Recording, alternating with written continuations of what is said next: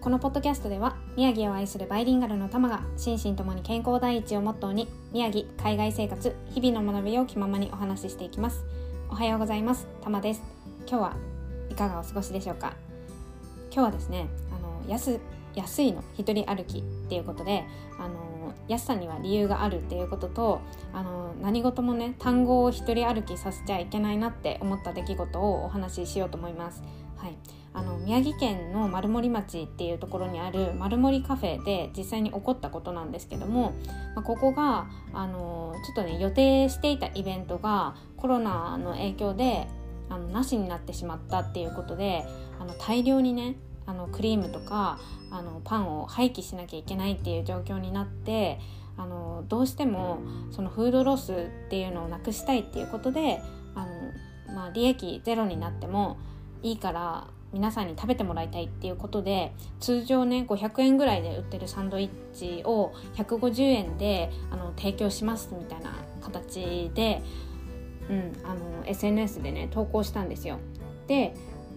なんかあすごいいい取り組みだなっていうふうに思ったんですけど、まあ、これをそのフードロス回避のための協力っていう気持ちであの行った方であればたとえね自分が買えないっていう状況になったとしても、まあ、残念だけどフードロスの心配がなくなってよかったなとかそういう気持ちになるかなって思ったんですけどその数日後のポストであの経営者の方の写真が出てきてて、まあ、その中でねあの厳しい言葉ももらいましたみたいなことが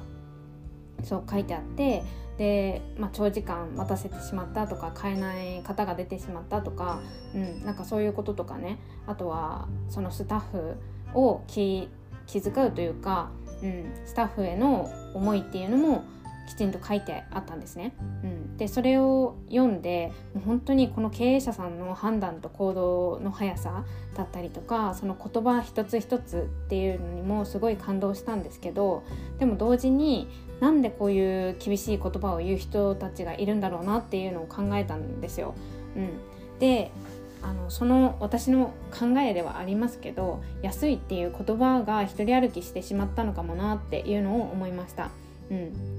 なんかねあのさ先ほども言ったんですけどその投稿とかを見てフードロス回避に協力しようっていう本来の意図を理解して訪れた方はもちろんね多いと思うんですけどでも中にはあの通常より安いっていうその安いっていうワードだけが伝言ゲームのように伝わってその一時情報っていうのを確認しないで安く買えるからっていう形で訪れた方もいるんじゃないかなって思ったんですね。うん、でそういうふうにあの知らないっていうことで持った誤解みたいなものが安く買えるはずなのに長時間待っても買えなかったっていうようなことで、まあ、怒りっていう感情に出てきてしまったのかなって思いました。うんなんかねもしそのお店の名前でこう検索するだけでその一時情報って確かめられるからなんかそういうことを事前にねしておけばうんなんかその場に持ち込む感情は全然違うものになっていたんじゃないかなって思います。うん、でむしろその地域交流とかあの相互協力みたいな形でそのコミュニティ自体が強くなるきっかけになることだなって思ったんですよ。このなんかフードロス回避のために呼びかけをするとかそれに協力して人が集まるっていうこと、うん、なのでそのコミュニティを強くするはずのものがなんか、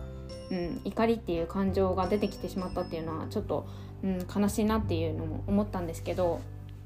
そう。だからこう何か情報が入ってきた時にただその入ってきた情報に食いつくとかその単語にあの魅力に感じるっていうじゃなくってなぜそうなのかっていうのを自分で知ることとか理解することってお互いにあのハッピーな状態でいるためにもすごい大切なことだなっていうふうに思います。うん、なので自分もねなんか単語の一人歩きをさせないように気をつけようっていうふうに思いました。はい、皆さんはどういうふうに思いましたでしょうか？今日はえっ、ー、と安いの一人歩きっていうことについてお話をさせていただきました。最後まで聞いてくださってありがとうございました。質問や感想などがあれば LINE 公式から送っていただけると嬉しいです。では今日も一日深呼吸をして心楽しく過ごしましょう。ではまたバイ